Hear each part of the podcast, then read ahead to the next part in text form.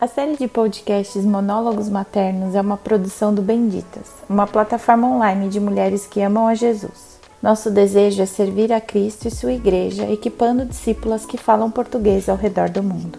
Esperamos que nossos breves monólogos ou eventuais conversas entre mães ajudem você a encarar cada desafio da maternidade como uma oportunidade para viver o Evangelho de maneira mais verdadeira e corajosa. Vamos lá!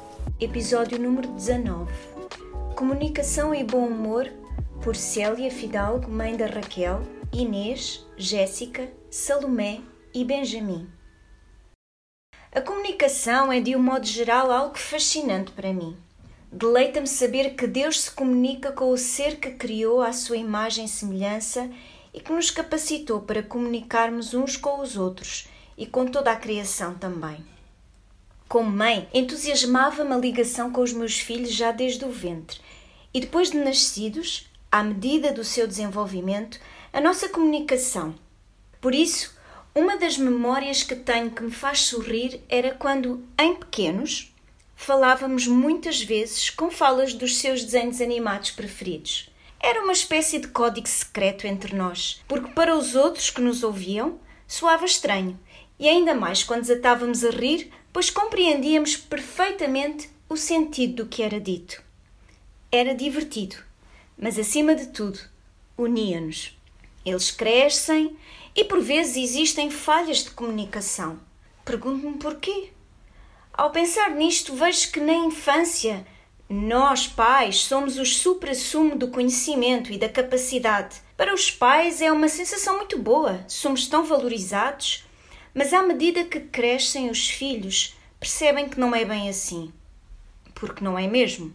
E devido à interação com outros, seja na escola, nas atividades desportivas ou recreativas, de onde surge uma linguagem por vezes muito própria e distinta, abrem-se brechas.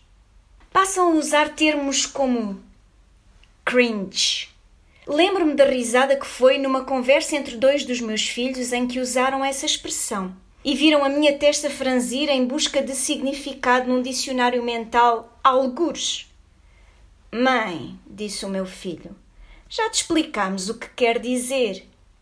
E riram-se, porque a minha cara dizia que estava como o computador a rodar aquela bolinha quando está a abrir informação. E demora. Graças a Deus pelo Google nestas alturas. Claro que não perderam esta oportunidade de contar o sucedido aos irmãos e rirem-se às minhas custas, mas não faz mal. Não me sinto ofendida pela minha ignorância. Aprendi e aprendo todos os dias a rir das minhas limitações. Claro que tento minimizá-las, mas não é o fim do mundo quando ela serve de risada. Mais nos une quando eu me rio com eles. Entendo que um dos maiores facilitadores da comunicação é o humor. Os seres humanos gravam na sua memória o que os marca profundamente, situações muito boas e muito más. Desejo que os meus filhos tenham memórias boas da vida em casa e da interação com os pais. Por isso, apesar de não deixarmos de ter conversas sérias, esforço-me igualmente para termos momentos de risada, contar histórias, jogar. Tudo isso nos une, apesar da diferença de gerações. Hoje em dia faço o mesmo com os meus netos. Danço muito com a minha neta mais velha, porque é algo que nos diverte e é uma forma de comunicação entre nós as duas. Os nossos pulos e movimentos desengonçados fazem-nos rir. Não importa que sejamos as piores bailarinas, naquele momento somos superstars, uma para a outra. Cansamo-nos e rimos muito. Tenho certeza que essas memórias ficarão com ela para sempre. A Bíblia diz em Provérbios: O coração alegre aformoseia o rosto, mas com a tristeza do coração o espírito se abate. Provérbios 15, 13. O coração alegre é bom remédio, mas o espírito abatido faz secar os ossos. Provérbios 17, 22.